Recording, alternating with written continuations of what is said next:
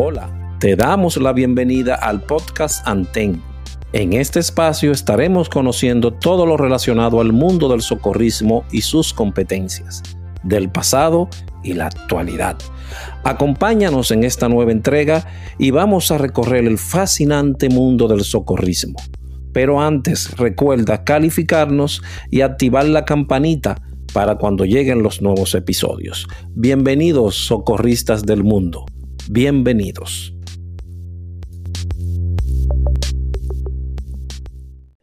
Bienvenidos a Anten Podcast nuevamente, Cyber Escuchas. Hoy, en este episodio número 34, contamos con otra visión del aspecto histórico. Contamos hoy con la presencia en nuestra cabina del señor Eduardo Fernández Payán, otro hijo del padre José Luis La Sursa. Bienvenido a nuestra cabina, Edward. ¿Cómo va todo? Muchas gracias, hermano Andy. Todo tranquilo, gracias a Dios. Por aquí, espera de cosas mejores. Exactamente. Y como siempre digo, esto es una puerta que se abre no del pasado, sino de vivencias y de una visión, tu visión de la historia de la estación conocida como la Sursa. ¿Cuál es, cuál es el número? Estación 38. Estación 38. Edward, ¿dónde inicias? ¿Dónde naces? ¿Dónde te crías? ¿Dónde haces tus estudios? Cuéntanos tu historia. Yo nací en Puerto Plata el 3 de mayo del 72. De ahí, me, según me cuenta mi madre, la historia del tiempo, a los cinco días ya estaba viviendo en la capital, en el barrio La Sursa. De ahí nos quedamos. La localidad de La Sursa se encuentra enclavado entre Capotillo y Cristo Rey, la parte baja de Cristo Rey, es decir, la parte norte de la capital, que vendría siendo la, la circunscripción número 3, la más grande del distrito. Cercano a, al río Isabela. y el mercado. Y el mercado nuevo de la Duarte. El de la Duarte. mercado nuevo de la Duarte. Exactamente. Ahí te crías desde 3, 4 años. Desde mi llegada a la ciudad a los 5 días, según mi madre, hasta la fecha de hoy, básicamente. Ahí, to ahí tomaste, ahí fue que tomaste la docencia de primaria, secundaria. Primaria, la secundaria ahí en la España, la escuela de España, en la noche. Ya luego nos fuimos al Liceo Juan Pablo Duarte. De ahí terminamos en, la, en el nocturno, que es el, les me olvidó el nombre de, del nocturno, por el Liceo Juan Pablo Duarte. Y de ahí bajamos a la UAS a estudiar un poquito de ingeniería electromecánica, aunque no terminé por situaciones económicas del momento. Edward, eh, ¿cuáles fueron la primera institución que hiciste contacto y de dónde viene esa parte altruista? ¿Tú crees que de la familia, de tu madre, de tu padre, de dónde? Eso viene de familia realmente, porque en el barrio la familia mía es muy conocida y más allá del barrio yo tenía un tío que en paz descanse, llamado Marino, que era muy conocido en la ciudad, en la capital completamente. En todos los barrios de la capital era muy conocido, porque era un beisbolista, era deportista en todos los sentidos. Bailarín, llegó a participar con varias agrupaciones folclóricas nacional. Y él siempre vivía metido en eso, igual que mi madre, mis tías, siempre estábamos metidos y más en política, tú sabes que la política en los años 70 era peligrosa. Y siempre estaba metido en cuestiones sociales.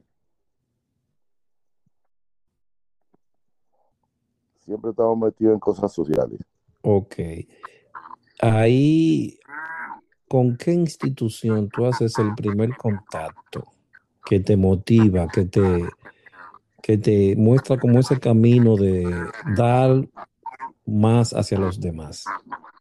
En el año, vendría siendo como el año 88, por ahí, No, 88 no. Específicamente para el huracán Hugo, en el año 86, ahora recuerdo más o menos, en el año 86 yo pertenecía a un grupito que teníamos de muchachos, así, muchachos inquietos.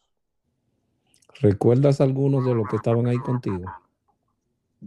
hay un muchacho que ya falleció, que era el director de defensa civil del barrio, llamado José Juan. Ah, pues tu primer, tu primer contacto fue con la defensa civil. Con la defensa civil, pero no como miembro organizado. Sino como parte colaborador. Un voluntariado. Un colaborador. Un colaborador, exacto. ¿Y qué hacían ellos allá? No, tú sabes que cuando la zona de nosotros era muy vulnerable en ese momento, ya hubiese pasado el huracán, yo, eh, el huracán David y pasamos una situación bien mala en esa zona, porque casi el barrio entero se inundó, la parte baja.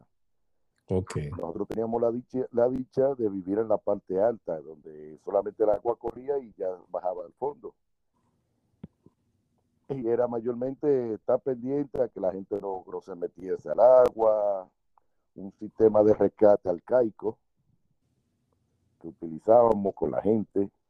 ¿Y quiénes participaban contigo ahí en esa etapa voluntaria en la defensa civil? ¿Tú recuerdas algunos nombres, además del, del director que me dijiste anteriormente? De los nombres, Purito, que es el fotógrafo número uno del barrio, un señor que le llamaban Juan, que hoy pertenece también a la Iglesia Católica. que era muchacho, muchacho igual que yo inquieto. Eddie pues, Marte llegó a participar varias veces. Ah, por ustedes dos. No, nosotros tienen uña y mugre. Sí, tienen un historial bien largo entonces. Mugre. Aparentemente sí. En el año 90, 89, 90, sí empezamos a, trabajar un poquito más organizado cuando se hizo el señor, que en paz descanse, el, el ex director de Defensa Civil, como era, que murió, que era muy famoso. Eh, Eugenio Cabral. Eugenio Cabral fue al barrio en una situación que se dio 89-90, que el barrio estaba muy inundado, la parte baja ya estaba por ejemplo, eran unos 2 metros, 3 metros de agua y esa vez tenían unos 5 o 6 metros de altura del agua. Ya te puedes imaginar que inundó la parte trasera de lo que hoy se llamaría el play de el play payero y llegó hasta la parte donde se fabricaba ron en la parte de pero era la, empresa Siboney, que tenía una, la empresa ahí, una destilería, que era la parte de, del polvorín abajo. entonces era Villamella, ya, de qué lado. Villamella, la parte de Villamella. Te pongo esa referencia para que veas tan, lo tan lejos que llegó la inundación. Wow, sí. Por ejemplo, a nosotros nos afectó de una manera de unos 4 metros, 5 metros de altura que inundó toda la, la parte baja completamente. Y de ahí ya nosotros organizamos directamente como, como una brigada de, defensa civil. ¿Qué tiempo duraste con, con los muchachos de la naranja? De la naranja no fue mucho tiempo, porque tú sabes que para ese tiempo había como una disyuntiva de que yo soy y tú no. Pero yo, soy, yo soy y tú no en qué, ¿cómo así? Ese, ese yo soy era como que tú eres un voluntario todavía no asignado, vamos a decirlo así. Ok. bueno, ellos se más jefes que todos los jefes. podríamos decir que era yo, yo soy socorrista o recatista. más o menos, vamos más o menos en esa línea. Ok, ok. Más o menos en esa línea y duré como un año y pico con ellos y ya incluso hasta enemigos salieron un grupo de ahí. ¿Y tomaste alguna capacitación con ellos? Un cursito de PAB sencillo que casualmente lo daba un muchacho que decía que era médico, que decía que era doctor, cuando nunca lo fue, nunca lo era. Y pertenecía a la defensa civil, incluso hasta la Cruz Roja. Suelen suceder esos casos, suelen Él- suceder. Incluso él preparaba, se preparaban operativos médicos en el barrio. Participaba con un médico cualquiera, ¿eh? Y, Oh, y diagnosticando y recetando, un médico cualquiera. Ya después la gente se dio cuenta de lo que, que era un medio alocado ya Y- dejó de, de estar embromando mucho así. Y le dieron su, lo- sentaron. Sí, se le dio un, un rapapolvo, como comúnmente se le dice. Entonces pasas la etapa naranja. ¿Qué haces después Ya de ahí? quedamos inertes, sin Ajá. hacer nada, hasta que nos reunimos con el padre José Luis, que eso fue otra de una vaguada que hubo también, y se vio la necesidad de decir, tenemos que tener algo aquí para nosotros actuar de forma coordinada. Y dar la primera y dar la respuesta. primera respuesta. Recuerdo que para ese momento el señor Juan Lamour, con su programa Jurón, creo que era que se llamaba, algo por el estilo, Sí, sí. nosotros no, así sin pensarlo dos veces, ¿eh? nos bajamos con él allá abajo, al fondo, y andamos ciertas zonas caminables y ya luego era en una yola. Ya era en una yola con él, imagínate ese río botaba a millón y nosotros aún así arriesgándonos. Y ya ahí Bueno, es, es que ustedes no tenían todavía el conocimiento la cosa. más científico, más, entiende, más profesional. Era como el valor de Exacto, exacto. Ese, esa- ese valor intrépido que a uno como joven, esa adrenalina lo sube. De creer que son muy Y de mortales. que somos inmortales. Y era lo que pasaba realmente. Luego de ahí, que ya van, andan con el, seguramente estaban con el padre José Luis. ¿Cómo le llega la idea de, de acercarse a las flores? Nosotros nos acercamos a una persona que conocía a alguien dentro de, Ok, se llamaban Juan Flores, casualmente Flores, que es lo que era, vamos a decir como que conocía a alguien dentro. Y esa Dentro de- persona, dentro de las sí, flores. dentro de las flores. Y esa persona, dentro de las flores, conocía por vía de, de, de ese a quien realmente tenía que ver con, con lo que se llama expansión, vamos a llamarle. Expansión, que Sí. era el periodista Guillén, Frank Guillén. Frank Guillén. Dios lo tenga en gloria. Amén.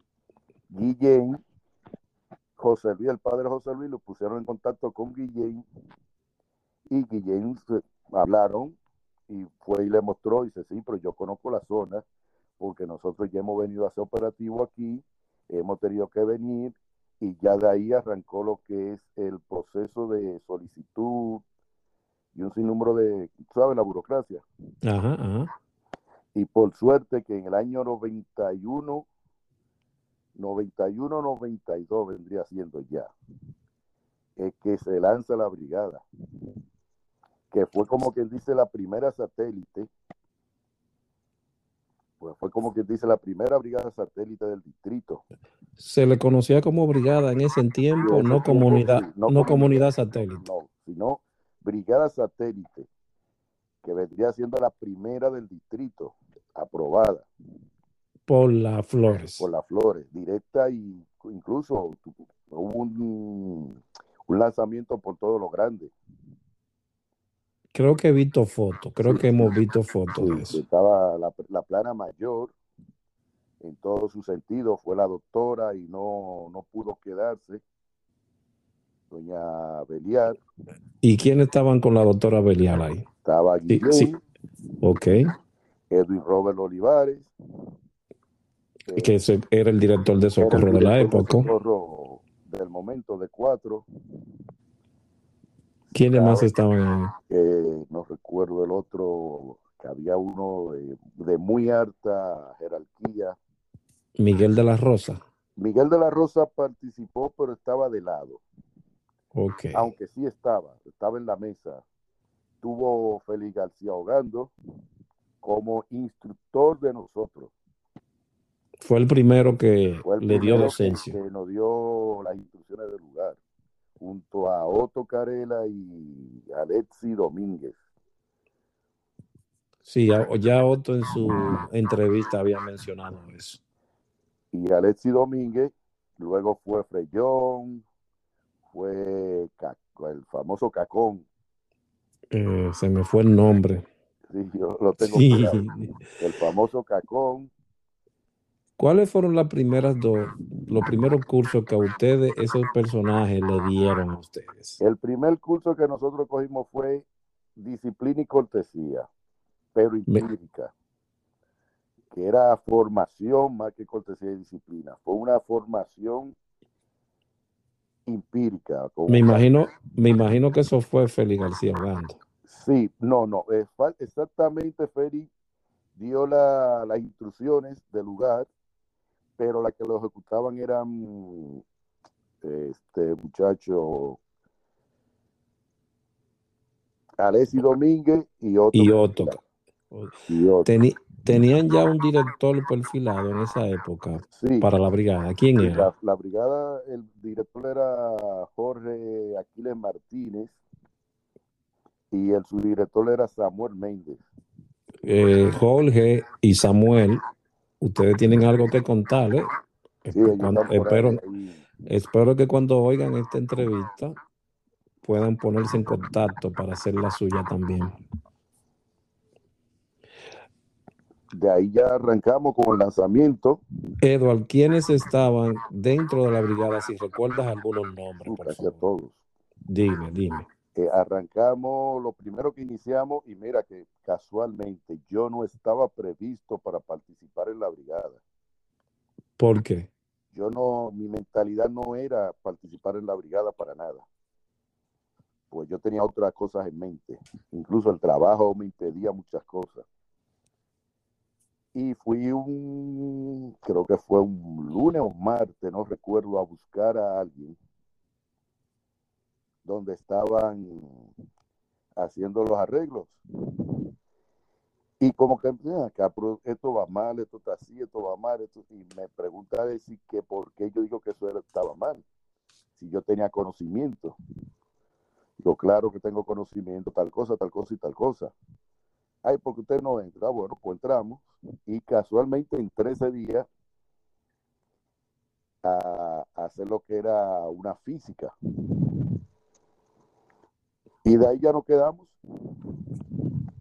¿Y a quiénes estaban ahí entonces en, la- esa primera brigada esa que tú recuerdas? estaba Eddie Marte, Ok. otra Mónica Marte, Rafael Puello Pinales, Zapata Abad, Carlos Zapata Bat. Pato Zapata Abad, a Veneno, eh, no recuerdo el nombre, apellido Sánchez también, Santa Sí. Sánchez, la doctora hoy día, Ramón Antonio Sánchez, Ramón Antonio Rivas, el doctor Rivas, El doctor Rivas. el doctor Rivas. Y algunos muchachos más, así que ahora mismo no tengo Joselito Sánchez, José Sánchez, Modesto Nicanor. Tony Cajol Santana, déjame ver, Eh, ¿de, qué, ¿De qué cantidad estamos hablando? estábamos hablando de una cantidad de unos 40, de unas 40 personas. Wow. Empezó bien esa, esa unas 40 brigada. personas. Nosotros llegamos a tener en planta, en planta directa, directa, unos 70 u 80 miembros. Que, ¿Dónde se reunían? ¿Cuál era el local? Aquí en el local de la parroquia. Primero en el local de la, donde, donde era la, la oficina parroquial, luego el salón parroquial, luego cuando el año 90 y tanto, 90, bueno, 94 vendría siendo ya, se quemó lo que es hoy el, la escuela laboral, que para ese momento era, se le llamaba el comedor, que era una, era una edificación que construyó Balaguer en los años 80, por ahí, 70, finales de los 70, y nunca se terminó. Y con el huracán David, eso fue poblado por la gente de, de allá abajo del hoyo de la Sursa. Y, y Hasta se ese queda, fuego, Y se quedaron ahí. Y se quedaron ahí hasta ese incendio, que ahí sí ya se desalojó y ahí ya hacíamos toda nuestra práctica, todo lo hacíamos ahí. Ya hasta luego que se rehabilitó como el salón parroquial y la oficina parroquial, el dispensario médico, ya teníamos una oficina propia ahí dentro. ¿Y cómo se reunían todas esas personas ahí entonces? No cabían. Teníamos el local de, del salón parroquial, que era una parte que comprendía como un pasillo, unos tres metros más o menos de ancho, como por unos, unos 12 de largo, y cuando íbamos todos, se tenía que abrir la puerta del salón parroquial y ya hacíamos una sola línea completa con el salón parroquial y el pasillo abierto. ya hablamos de la docencia, pero contándola, le dieron eh, cortesía y disciplina. Ahí arrancamos. Primero auxilio básico, lo recibieron. que no fue tampoco una cortesía de disciplina como luego se impartió. Esta fue de física física. Esto fue físico más que otra cosa. Corre, corre. Un corredero, un, un porte, un porte, una marcha, hasta ahí. Ok. Luego recibieron cuál otro. Luego ya nos fuimos, cosas del destino, que no se nos permitía ir a sede central. ¿Por qué? Usted sabe que cuando la, como te explico, tienes miedo de, de, de, ciertas capacidades, cree que te van a quitar el puesto. Y eso pasaba. Hubo, yo era jefe de personal o encargado de personal, y en una vaguada yo tuve que suspender a cuatro personas del mismo grupo mío, acólitos míos, es decir, mi, gente directa, por unas situaciones que se dieron y cosas que allí dentro, como te explico? ¿Cuál era la plana, Eduardo, ¿Cuál era la plana? ¿Director de socorros? Director de socorros, Jorge. Jorge Aquiles Martínez. Su director, Méndez. Ok. Yo era encargado, yo soy encargado, encargado de personal. El otro, ¿qué otra? encargada de capacitación. Ok. Zapata, creo que era de disciplina, algo por el estilo. Hasta ahí recuerdo más o menos los cargos mayores. Eh, no teníamos radio, teníamos una, una radio portátil y era Jorge que la cargaba 24-7 se le llamaba para cualquier caso que sucediera por la zona. Por la zona, exacto. Ya de ahí, cuando yo me hice encargado de personal, hubo una vaguada bien amplia, bien, bien dura. Y ya, por ejemplo, Modesto Nicanor Santana, eh, Martín Garcet, Martín Garcet, Judy, Judy No Santa González, y dos o tres más, Junior, una vez, Junior Ovalle, hicieron el curso de, de, PAB en la sede. Ok. ¿No se impartieron más clases allá? No, allá no se impartió más clases. No se impartió más clases. Ok. Y, por... y Modesto, que era junto Martín, no recuerdo otra persona más, que hicieron el curso de rescate acuático. Salvamento acuático. Salvamento acuático. Entonces yo hice una, un listado de todo el que era PAB, del que tenía conocimiento, del que no, y lo distribuí en brigadas. Con cada, cada uno de los, de los sostenes y capacidad, lo distribuí en brigadas. Tú eres PAB, venga, pónteme aquí que tú eres el encargado médico tú eres salvamento acuático, tú eres el que va aquí, encargado de brigada fulano. Cada uno con su capacidad de los camilleros, fulano, fulano y fulano, que nunca han sido nada, pero ya le enseñamos. Bien. ¿Por qué, no, no me terminaste la historia, por qué suspendiste a las personas aquella vez? Hubo un problema de amoríos. Ok. Cuando ya lo hubiésemos hablado. Pues digo, no, espérame, aquí la cosa está media fuerte, vamos a tumbar esto. Y hubo una suspensión que luego se utilizó como arma de doble filo en contra mía y en contra de los demás. De lo que querían, querían poner un poquito de orden. De, sí, porque nosotros pusimos el orden, pero ellos querían el orden y el desorden al mismo tiempo. Ay, ya. Un lío. Ahí ya comienzas a asistir o un grupo a asistir a, a las flores. Nos vamos a las flores en contra de, de la directiva general. En contra. Que no quería que Que no fueran allá capacitarse. fuésemos a las flores por lo que fuese. Y nosotros nos fuimos. Ahí abrimos caminos. Éramos el grupo de los siete. ¿Cuál eran, cuál eran, cuál eran esos siete? Judy, eh, yo le llamo Judy, que es Santa Leonida González, la doctora. Ramón Antonio Rivas, el doctor Rivas, Doctor. doctor Rivas, el bombero hoy ya casi oficial, Eddie Marte, eh, Sandra Mónica Marte, Rafael Puello Pinales, aquí me falta Zapata Abad, Carlos Abad, Abogado, pues, los El siete que salieron, los siete que salieron, salió lo mejor y hoy es personas de, de- de buen proceder, todos. ¿eh? Sí, sí, todos salimos, gracias a Dios, por el libro.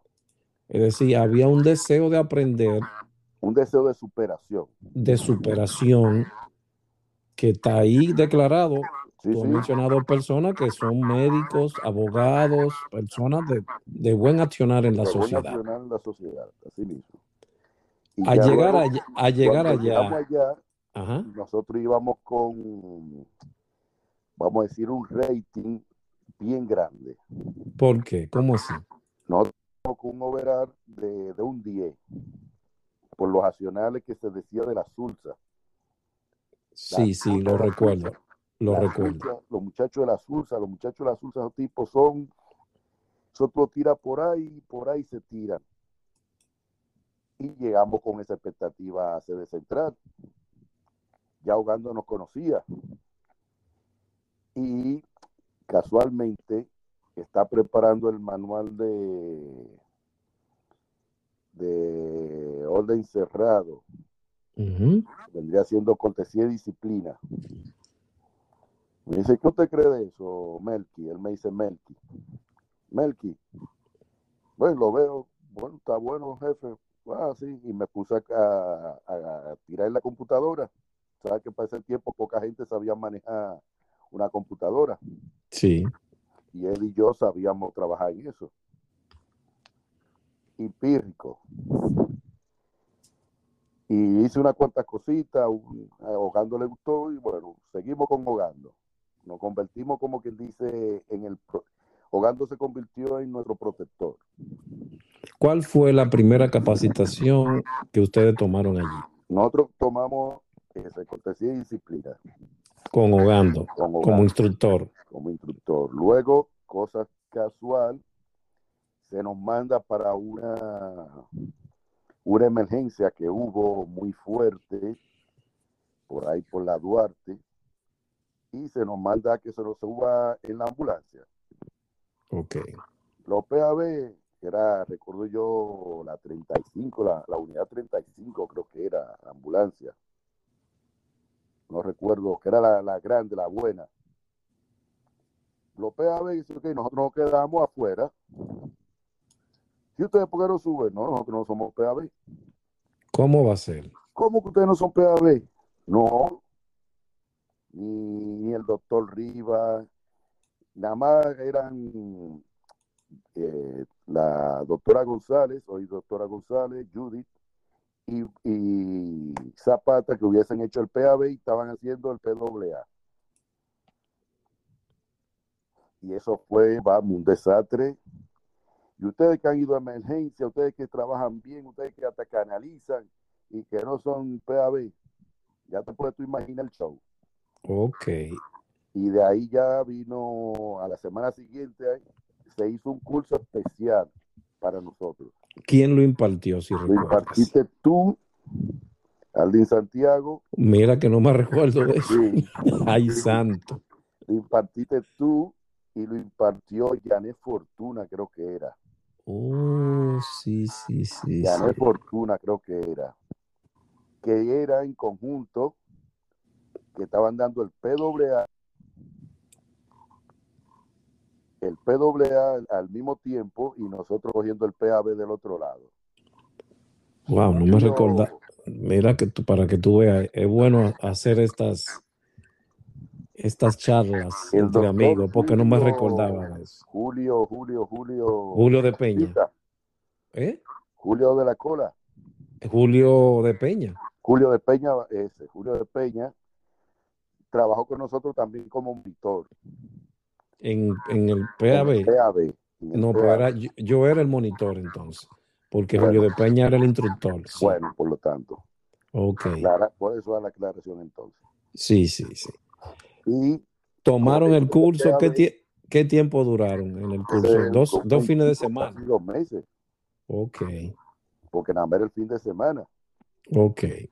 Y cuando sacamos lo- lo- los exámenes, había gente de otro lado y nosotros sacamos los noventa y tantos en las notas. Aunque hubo uno de nosotros que se quemó porque no había de lectura ni, ni escritura. Ok, esos fueron los siete que Sí, estaban, que los salieron. siete, los siete, los siete reverdes, como le Los llamaban. siete rebeldes, sí. Y de ahí ya nuestra vida en Cruz Roja fue hacia arriba. Una catapulta. ¿Qué tomaron luego del primeros auxilios básicos? Yo empecé el PWA.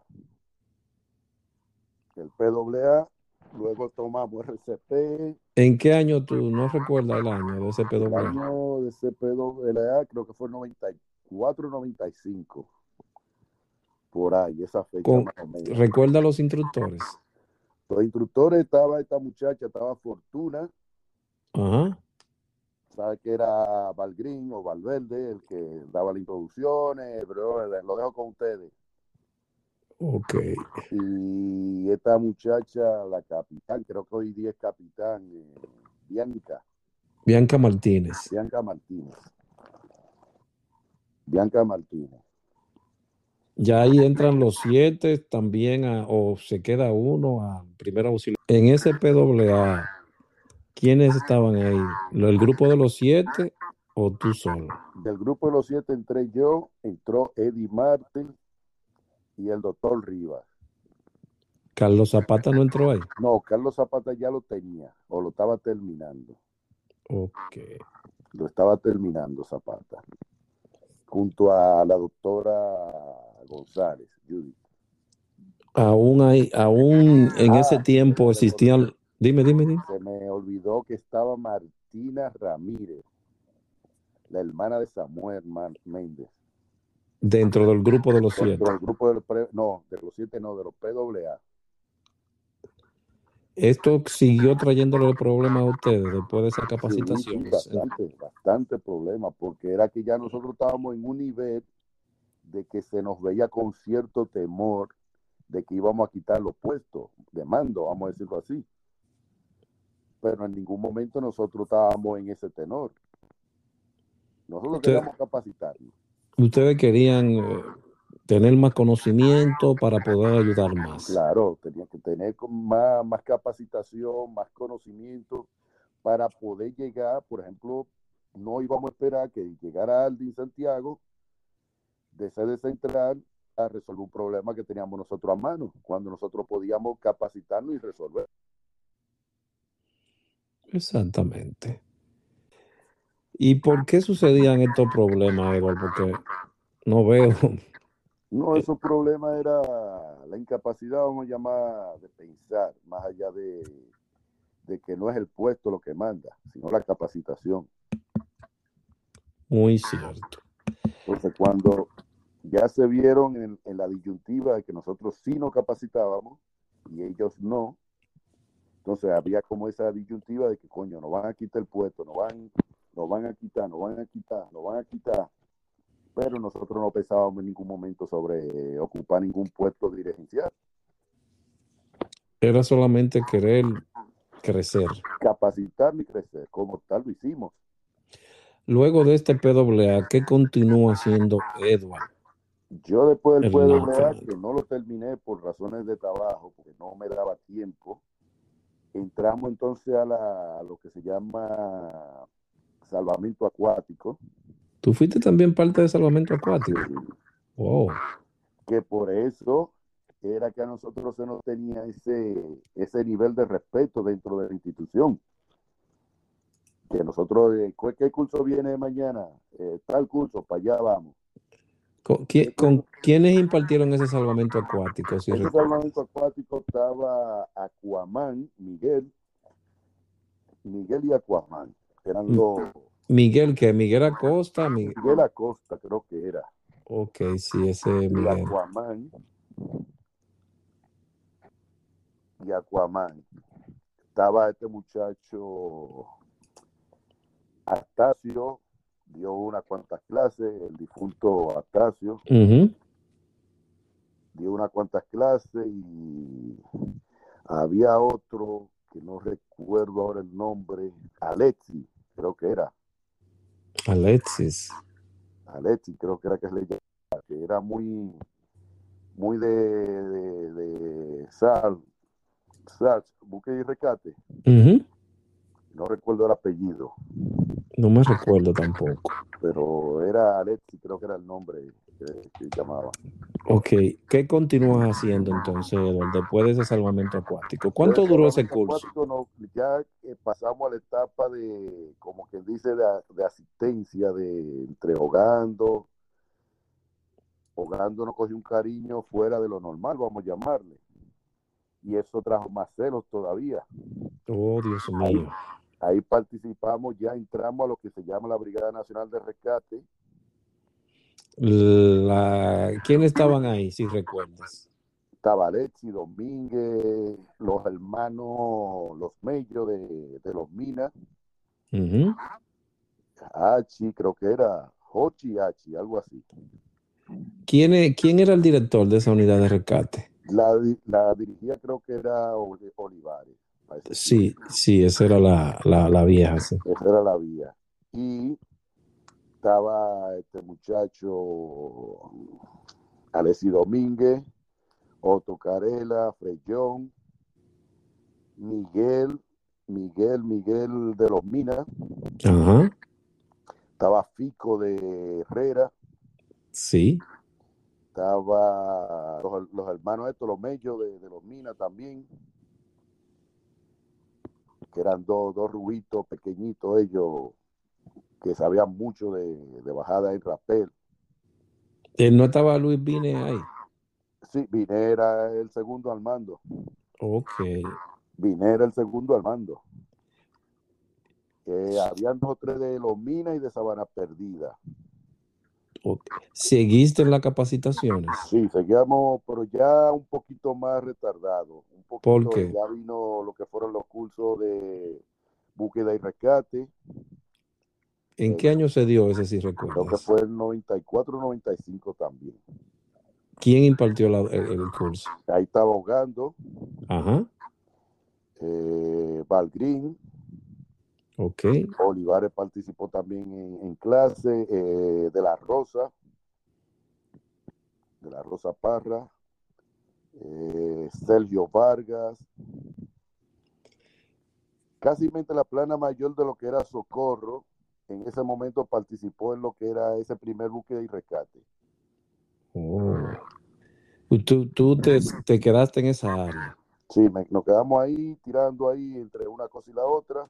Pero entonces, ¿cómo se dividieron? ¿Quiénes estaban ahí en el área de rescate y quiénes estaban en el área de emergencias médicas? Si En la emergencia médica lo, lo controlaba la- el doctor, hoy doctor Rivas, junto con Zapata y, y Judy, y Judy Ok. Santa González, el nombre de ella realmente. Y ustedes se fueron y los que se fueron a, a rescate, Nosotros nos fuimos al área de rescate. Tú, Edward, eh, Edward, Marte. Eddie Marte, Zapata también se fue a la, a la línea, pero se, se motivó más por el área médica, ok. con lo, como le llamaban, los bonitillos. Es que, que- Sí, te ligó bien, ay, no puede. Sí, con, los, con los bonitillos. Y nosotros éramos los de abajo.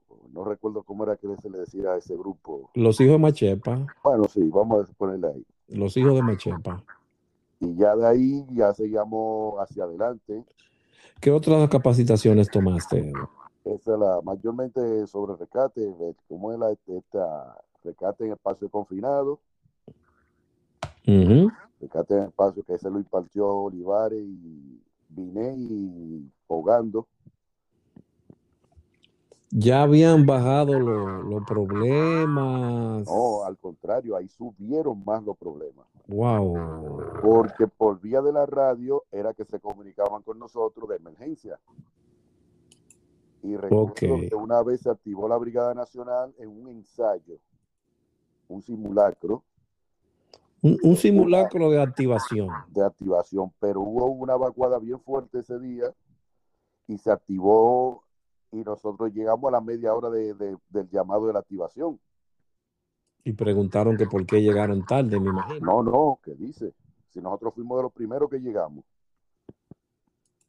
Ok. Nosotros fuimos de los primeros que llegamos. Y se hizo vía radio. Y el que tenía los radios era Jorge y Samuel. Y tuvieron que ya darnos la noticia de que nosotros estábamos siendo pedidos de ser de central. Oh, eso trajo un poquito más de celo. Ya, ya entiendo.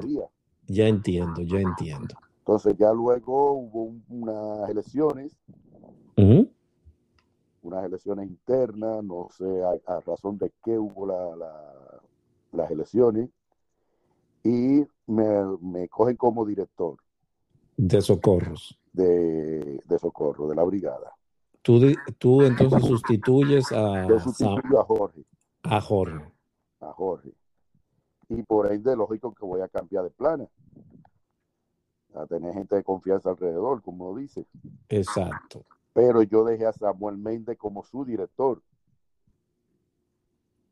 Porque la capacitación de Samuel en, como en radio era bastante buena. Y no, no había ese choque de, de celo por nadie. Todavía no tenían una radio. No teníamos base. Una radio base, no la teníamos. teníamos radio base. Ya luego sí tuvimos una. Pero aún estando en, en las flores, ustedes se mantenían siempre, porque será donde vivían, claro ¿verdad? Nosotros, permanecíamos en las flores permanentes. Pero también estaban en la Sulsa. Dando dando el apoyo en la Sulsa como directiva y dando capacitación a los muchachos porque ahí era que vivían también. Claro. ¿Se hizo alguno de ustedes instructor en algún área? Yo en específico no, ni Eddie tampoco, pero yo creo que Zapata, reconocido, reconocido nosotros, Eddie y yo no lo hicimos, pero sí dimos, impartimos cursos. Ya cuando tú tomas el mando, ¿sube o decrece el número de personas allí, de voluntarios? Subió el número, al contrario, subió mucho más el número. ¿A cuánto? nosotros llegamos a tener en ese tiempo mío, sin mentirte, cada unidad que nosotros hacíamos, la A, B, C y D, contaban de 15 a, 20 personas. Wow. De 15 a 20 personas, cada unidad dentro de la brigada. ¿Y dónde ustedes, bueno, dentro de la brigada o dentro de la localidad? Dentro de la localidad teníamos mucho más. Wow. Pero cubrían casi, cubrían casi entero. ¿Ah? Cubrían casi completo el área de la Sulsa. Sí, sí, nosotros cubríamos más allá de la Sulsa. ¿Hasta dónde llegaban? Nosotros llegamos hasta Capotillo. Wow. Porque nosotros incluso sacamos dos, dos unidades satélite hacia allá. ¿Se mantuvieron? Una de la 42. Ajá. Una de la 42 que luego se hizo brigada y una de, la, de, los coquitos, la Francisco, eh, como llamaría, Hoyo Chulín, que es la zona de Cristo Rey limítrofe. Y ahí nosotros teníamos dos unidades también, una, una en esa zona y una en, una en, la, una en la 42. Difícil ahí, ¿eh? No, nosotros trabajamos bastante bien porque son gente de ahí mismo, ¿entiendes? Ok. Eran gente de ahí mismo que querían trabajar. Digo, bueno, vamos a trabajar, pero para nosotros está viniendo aquí, vamos a capacitarlo, vamos a capacitarle y luego le ponemos el nombre igual que de la SULSA de nosotros. Y eso fue lo que sí hicimos. Es decir, que hubo una expansión. Ya ahí ustedes impartían las clases Nosotros impartíamos las clases allá mismo en la ah, en, la- en el, en el centro de la SULSA. Todavía estaban ahí en el, exámenes todavía estaban ahí donde estaba la, en la, donde está la iglesia, el centro parroquial. sí, el centro parroquial. Ahí daba, impartíamos la clase, si era física, por ejemplo, el cortesía y disciplina, que lo impartimos Ed y yo. Se hicieron ustedes instructores en eso entonces, porque sí, sí, es lo que te iba, pero no oficialmente, pero sí fuimos instructor y luego con el sede central éramos monitores de ahogando. ok. Y ya luego salimos de ahí como encargado, ¿no? Sí, Encargado de brigada. Y como que me, me dio un bajón. porque No sé, como que no vi, no vi el apoyo de ciertas personas. en la en las flores o allá mismo No, allá en la brigada, en la brigada. interno. Empezaron como a hacer como un serrucho por abajo Ajá. y me di cuenta, yo no, pero esto no puede ser, déjame, déjame detutanarlo. Ay, ay, ay, ay. Y bajé con la mocha, como uno dice, y lo, lo aparté. Y como quiera siguió el problema. Sí, sí, como quiera continuó, ya luego de ahí salgo, ya no, incluso no- nosotros re- recuerda que nos vimos en el aeropuerto varias veces, Ujú. Cuando estaba ahí que se armó el la primera brigada de bomberos del aeropuerto. No, no, no, ya ese existía, era el servicio sí. de servicio de extinción de incendios, Esa es SSI, cosa. una cosa así. Sí, sí. Y nos vimos varias veces que ya el trabajo mío era más, mucho más, me pedía más, más tiempo. Entonces, Sí, sí, sí, me recuerdo ahora, sí. Yo decliné, se hicieron unas elecciones mañana, volvieron lo mismo, ¿Quiénes volvieron? Jorge y Samuel, Ok. y yo continué como, como, Voluntario. como un voluntario más, porque lo mío no era ser director ni, ni, ni por eso estaba. Eh, Ahí ya fue que llegó entonces cuando ellos estaban ahí la, la ambulancia a esa área. Sí, cuando llega la ambulancia, a la salida mía, llega la ambulancia a la- nuestra unidad con radio, toda una radio base, yo mon- eh, montamos, fuimos a sede central y buscamos una, una desantera y la montamos, hicimos todo el trabajo que se tenía que hacer como, como manda. Ajá. Montamos el radio base, montamos todo. Y yo vi algo que no me gustó con lo de la ambulancia. ¿Qué pasó? Porque siempre trae, la gente de ahora cree que eso es que trae. ¿Qué pasó? La ambulancia llega y se está pidiendo una cantidad aquí de dinero. Por el uso de la ambulancia. No, no, no, sino de sede central. Ok.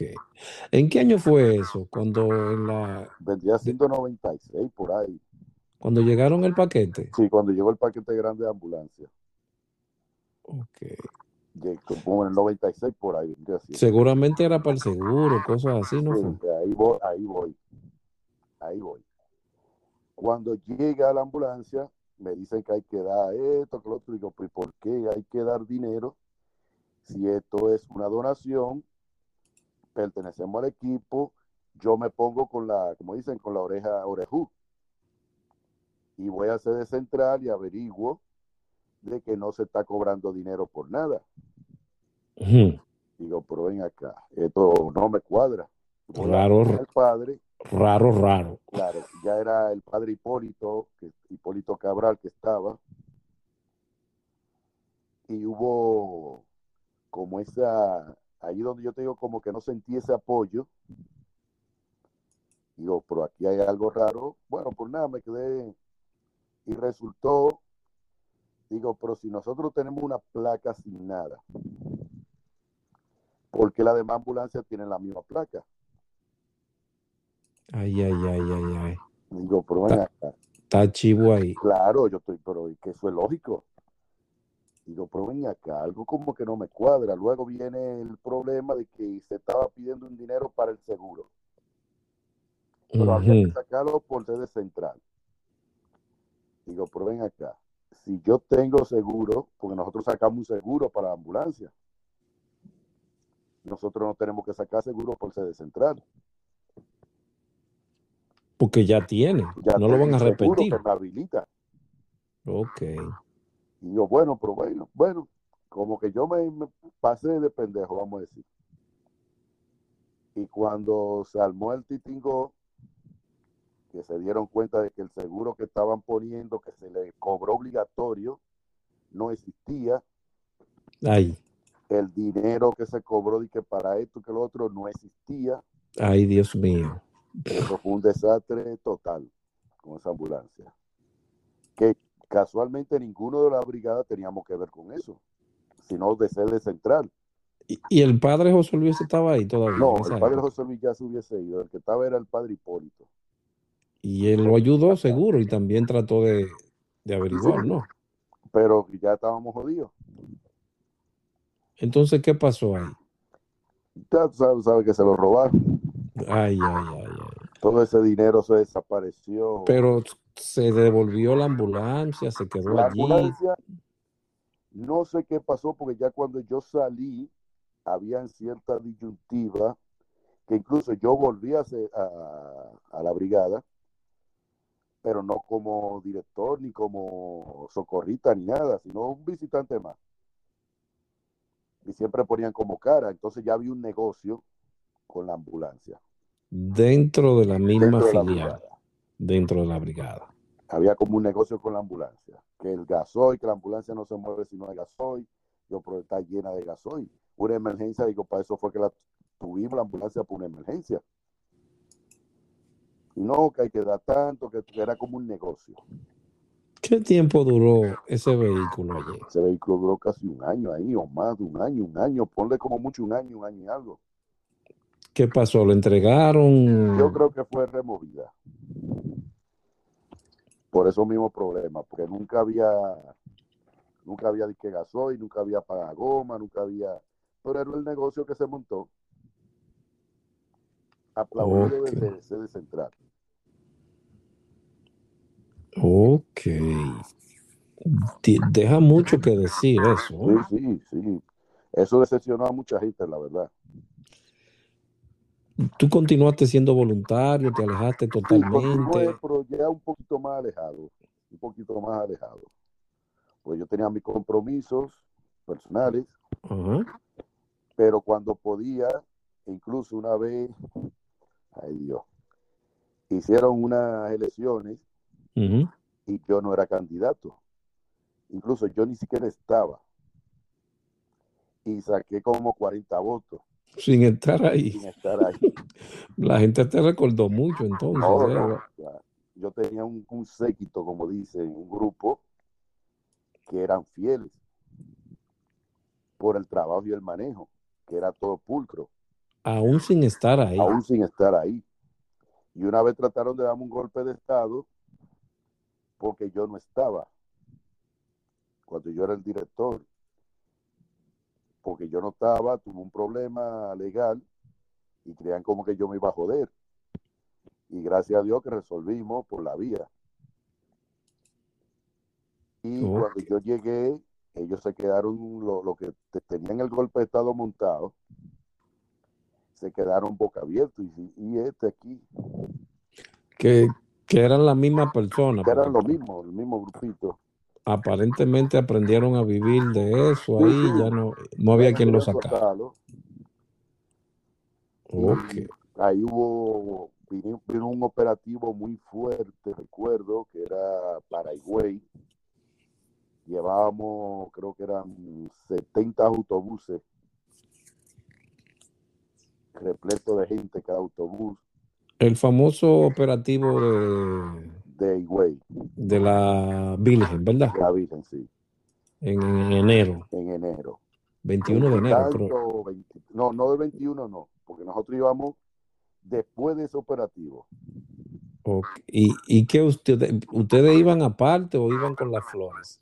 No, nosotros íbamos aparte O con las personas de la localidad. con la persona de la localidad y allá se nos unía entonces este muchacho Calpio Rubén Calpio. Sí. Dios lo tenga en gloria también. de Higüey, se nos unía con las unidades de ellos y trabajamos en conjunto. Incluso hasta la defensa civil de allá trabajaba con nosotros. Era, era, porque es normal, eh, es la misma, están van a hacer Era lo la misma línea, Exacto, ayudar.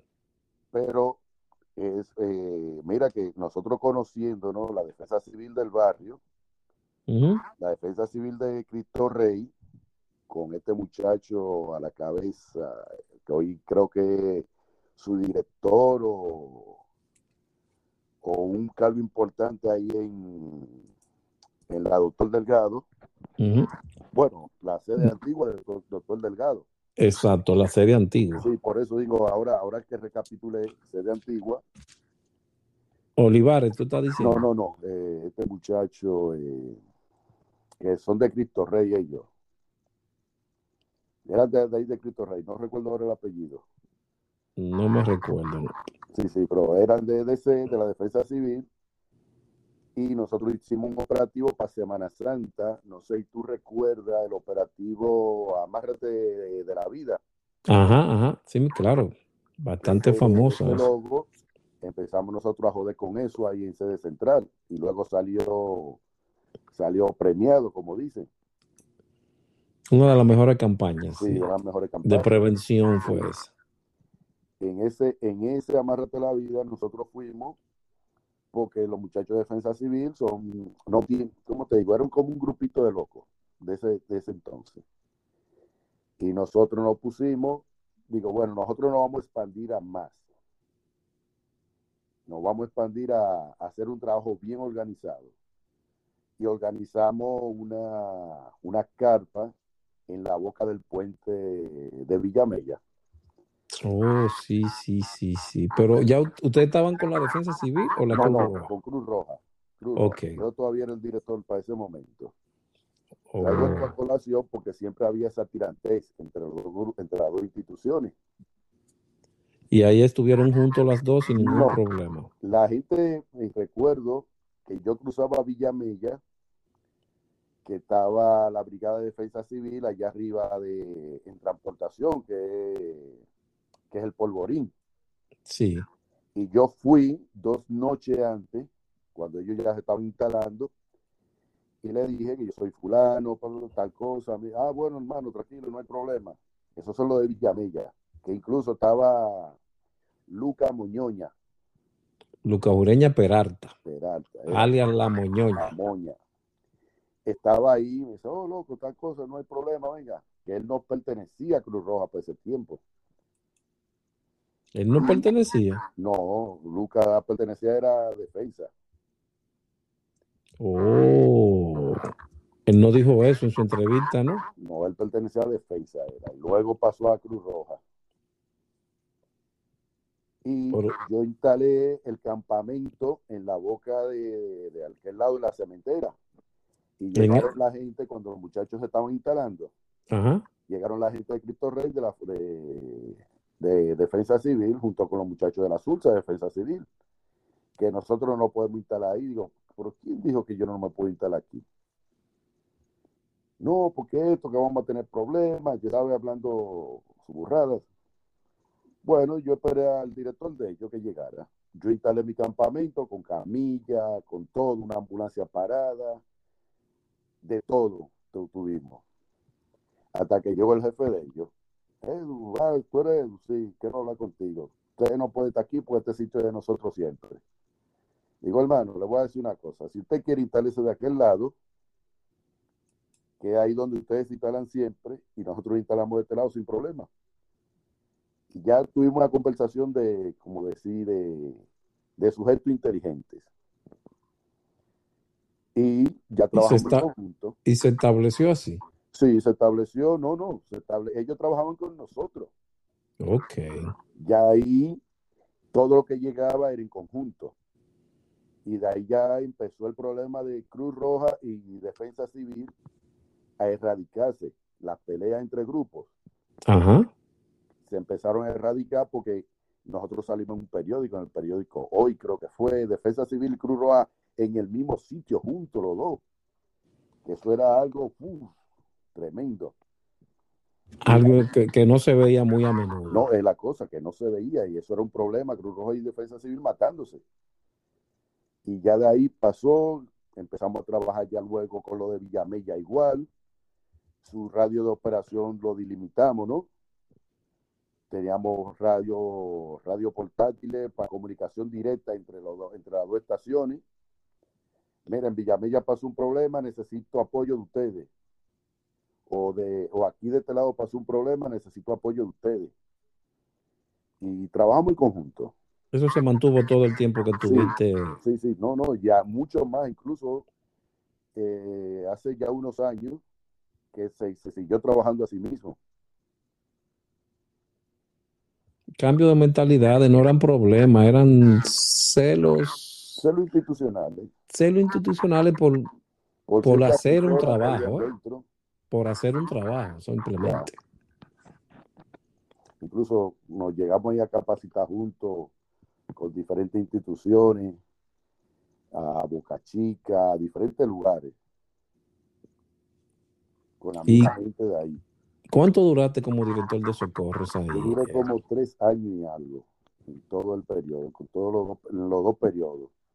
¿Con el mismo personal, con tu misma plana y todo? No, fue, iban cambiando, porque tú sabes que hay gente que va entrando y va capacitándose.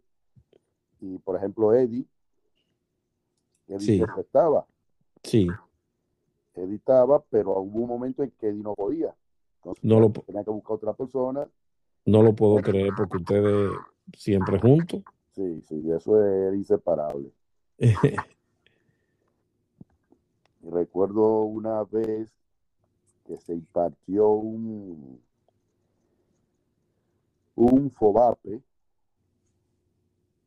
¿Y cómo tú recuerdas que era el séptimo FOBAPE?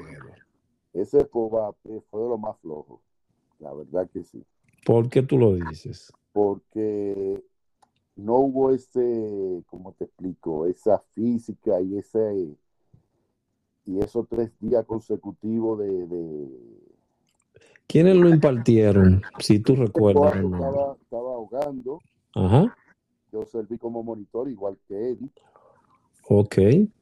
estaba este muchacho Otto, Binet, Luis Binet, estaba este muchacho Y-. ¿Hicieron la caminata? sí, la caminata, no, la caminata se hizo para eh, la montaña, ¿cómo es? Para Los siete picos. Por Villa, Alta, Villa Altagracia, San Cristóbal, por ahí. Gracias, eh, no, Villa Altagracia, bueno, Villa Altagracia San Cristóbal, pero solo a María la Chica. Ok, sí, ya me recuerdo. que llovió despampanante la noche entera y eso fue hasta el día siguiente agua, Santo. hasta el día siguiente agua, que esa fue lo, lo más peor que, que, se, que pasó. Pero después lo otro eh, fue flojo. Pero se- no, porque no era flojo. Puede ser que ya han estado impartiendo más docencia que física. Bueno, también, bueno, pero no tanta docencia tampoco, por eso me refiero, que hubo como que había mucho tiempo libre. Bueno, sí, porque si era el séptimo, todavía se estaba como acotejando el curso en esa época. Y el domingo siguiente se hizo entonces la caminata hacia la ahí hacia la prolongación, Hacia. el Parque de Miradores, el, Ah, para el salto. Para el salto Para- rapel, seguro. para el Salto de Rapel. Sí, creo que me recuerdo de ese, sí. Que ustedes estaban ahí. Nosotros tuvimos un pequeño encontronazo con Raúl, ¿Cuál Raúl? Raúl González Pantaleón. ¿Por qué? No encontronazo, sino una anécdota. ¿Qué pasó? nosotros estábamos, llegamos, Eddie, no recuerdo quién más, yo, varias gente de allá de la Suiza. Y ya está todo el mundo formado. Entramos. Permiso para entrar, si entre. Ok. Y ya cuando se está impartiendo, se está hablando, y salta Raúl, que, que nosotros buscamos ahí adentro.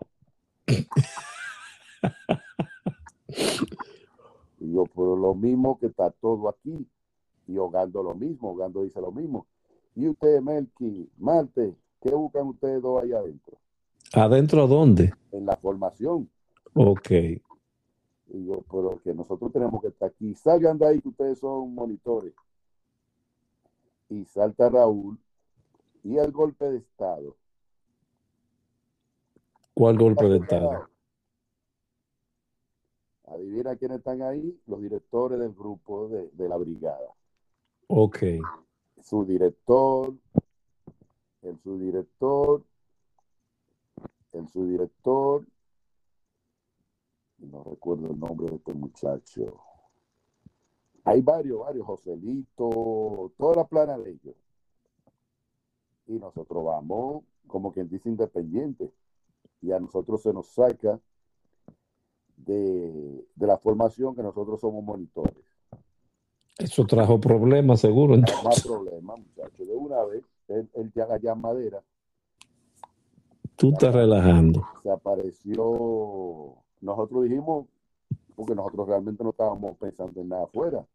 Y el golpe de Estado ya está preparado, Melky. Ay, ay, ay, ay, ay, ay. no, señor, nosotros no estamos así mismo ahí en público. Pero seguro que Raúl no se dio cuenta que yo estaba ahí, ¿sería? Yo creo que eso fue lo que le pasó. Y Raúl le... No, señor. Y él y yo, bueno, y todos todito mirándolo, los que nos conoce de allá de la brigada, upa. Adivina, eh, eso fue la primera noche. Creo que el sábado salimos para pa, Villa Altagracia. Se apareció Cumbia, la plana mayor de ellos. ¿Para qué? En la ambulancia. Ok. Para ver si nosotros íbamos a dar el golpe de Estado. Oh, Dios mío como si nosotros íbamos a dar el golpe de Estado. Y eso era que yo no lo mandaba a ellos, oye. Eh, Edward, hay una persona que se ha unido, que se ha unido a nosotros a la conversación ahora y quiere, quiere saludarte. Bienvenido, mi jefe. Buenas, hermano, ¿qué tal estás? Un placer tenerte en cabina, compartir con vos en cabina. Muchas gracias, mi jefe de siempre. Ese cariño siempre se lo tengo. Gracias a Dios estamos bien. Eh, eh Hogando, ¿por qué eh, Eduardo me estaba diciendo que tú le tomaste un, un cariño total a la gente, a la, a la personal de la Sursa? ¿Por qué? Bueno, primero que todo, pese a que eran unos jóvenes de una zona marginal y de la parte alta de la ciudad tenían un comportamiento diferente, tenían un nivel de educación y apego a las letras que en los demás barrios no se observaba mucho. Entonces vi también en ellos el deseo de superación y por eso prácticamente sí, es cierto, los acogí bajo mi ala. Así mismo era. Ya entendiste, Eduardo, por qué tú decías que no entendía por qué Hogando lo tomó tanto. Pues lo que yo siempre he dicho, y lo dije en un comentario en Facebook una vez, que gracias a Hogando, nosotros salimos un poco más victoriosos de lo que era esa lucha interna de los grupos de la que me acabas de decir, claro, también. Sí, sí, sí, esa lucha visceral entre, entre nosotros mismos ahí, entre una cosa y la otra. E incluso en la sede central a nosotros nos miraban con, una, con ciertos recelos. ¿Por qué? Porque era que nosotros participábamos en todo.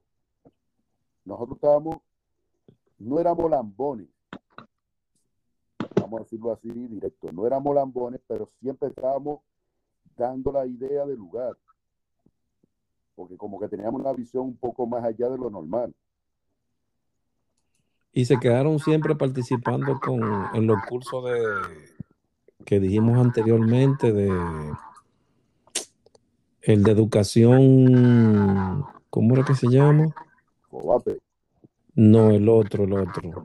Educación comunitaria para la prevención de desastres. ¿Ustedes trabajaron en esa parte, Edward? Sí, nosotros trabajamos en la línea, nosotros fuimos a Santiago a coger los cursos de esto. ¿Tú y quién más? Eddie, Eddie Marte, estaba el doctor Rivas. Santa Leonida Sánchez González, Judith, la doctora González. Eh, Zapata fue, creo que fue a uno también. Después hicimos otro ahí en Boca Chica, en el Hotel Don Juan. ¿De qué, ¿De qué fecha estamos hablando ahí, Edward? como año 96, fue, ese fue el último. El primero que recuerdo se hizo en Santiago en el 94 más o menos. El segundo en Santiago también en el 95 más o menos por ahí. Todavía ahí eras director de socorro Jorge, de la SURSA. Jorge era el director de socorro en ese momento. Pues yo dimití y luego volví. ¿Cuántas veces entonces tú? Yo fui director de, de, de, de la SURSA tres veces. Tres veces. Lo mismo Jorge también tres veces. Oh, pues ustedes se mantuvieron todo el tiempo Sí, como un intercambio.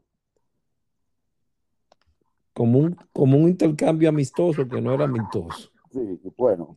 Eh, me parece, me parece que en un momento Jorge entró con algunos compromisos, incluso creo que él me lo comentó, que quería que lo sustituyera eh, Eduardo, eh, y se le aprobó. De hecho, Eduardo era el que teníamos visto como, como posible director del comité de la SURSA, y luego que Jorge retornó de su compromiso, Eduardo de una manera caballerosa le cedió de nuevo su posición y así sucesivamente, hasta que finalmente Jorge ya cesó y quedó a cargo Eduardo.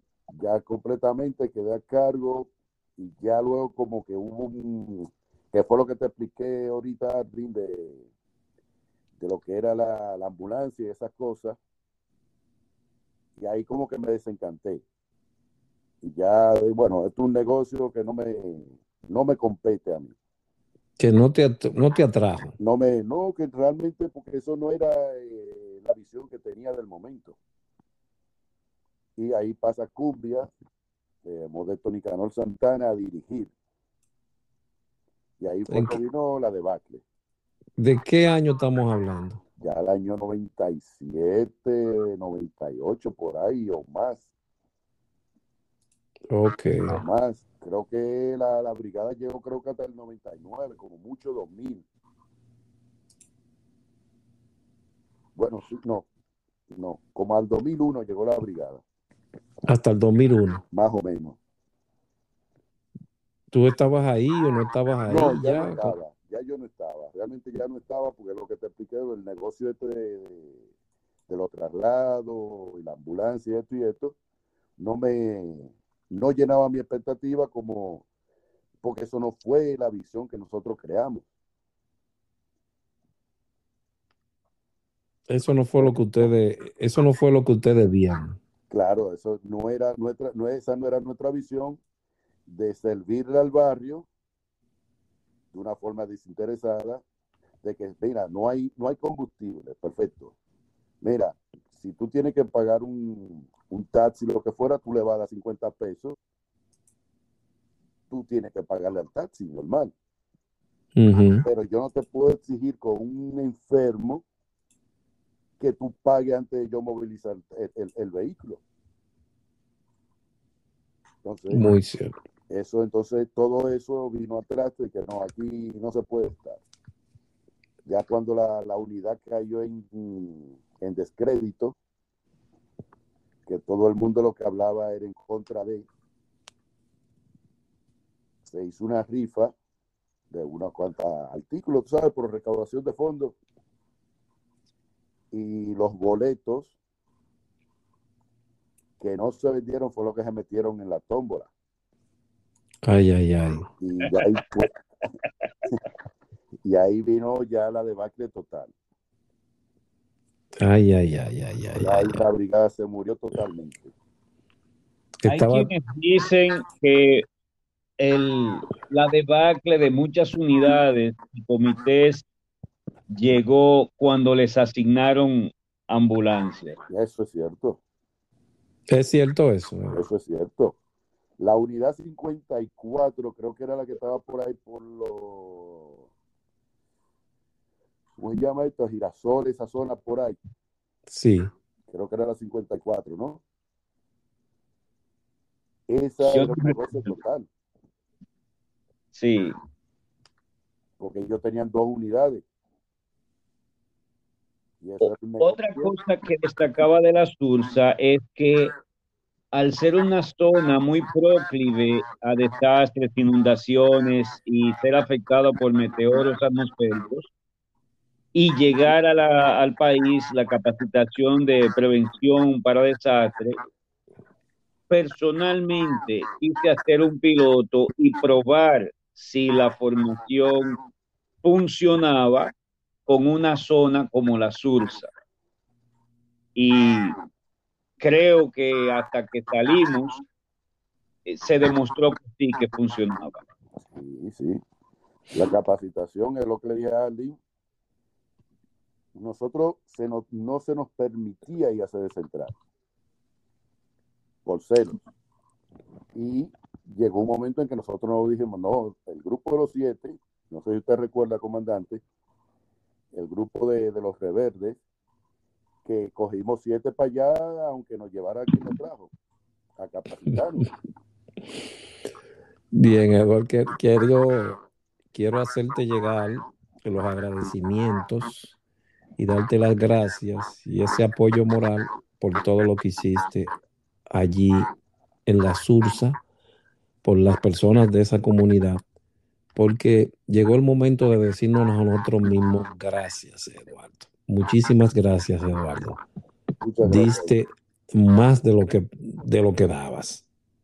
Y hoy ahí está, como tú mencionaste, esos siete son doctores, técnicos, abogados, personas de buen vivir dentro de la sociedad.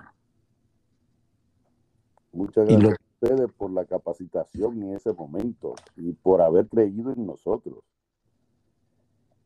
Ahogando especialmente, y aunque voy a hacer la mención a Olivares, que también nos dio esa, esa libertad de actuar, que si un curso costaba 250 pesos, nosotros lo hacíamos gratis. Él le daba, él le, le, le aportaba esa parte a ustedes. Sí, en esa parte indudable. Logando, ¿tienes algo que decir? Solo eso, gracias por tus lindas palabras y el elogio hacia nosotros, por haber sido tú y por haber participado de ese gran movimiento que fue sacar a los barrios de la ignominia y usarlos como entes multiplicadores de, de cambio, agentes de cambio, y seguir en el sendero del, del bien, eh, Eduardo, ¿tienes alguna palabra que decir al final para esos jóvenes que tal vez te escuchen allá en, la localidad de La Sursa y vean que sí se puede? Que sigan tirando para adelante y que no, le, no se detengan por qué dirán o, o que alguien le quiera contar el camino, que sigan hacia adelante y que piensen en que mañana alguien lo verá como su líder o su mentor porque ahí mismo en el grupo, en la SURSA, hay mucha gente con capacidad tremenda, pero necesitan una mano, que alguien le eche la mano y, le, y le, ayude a destapar ese, ese potencial que siempre tienen. Que no se detengan. Exactamente. Quiero dar las gracias por su atención, Silver Escuchas, y seguirnos. Recuerda, debes de darle a seguirnos en Spotify o Amazon, donde nos sigas Puede también contactarnos vía email por, por podanten, arroba gmail.com, sorry, podanten, arroba gmail.com para contactarnos, ya sea por un mensaje de voz que nos dejes ahí o escríbenos. Estamos abiertos a todas las posibilidades, porque hay que hacerse a la idea de que las historias forman parte de nuestro patrimonio genético. Incluso que estas son una de las razones que explican nuestra supervivencia en este mundo. Sigan contando con nosotros y sigan trayendo sus historias, que bastante importantes son. Gracias Eduardo, gracias Félix García por su tiempo y nos veremos en otro episodio. Gracias.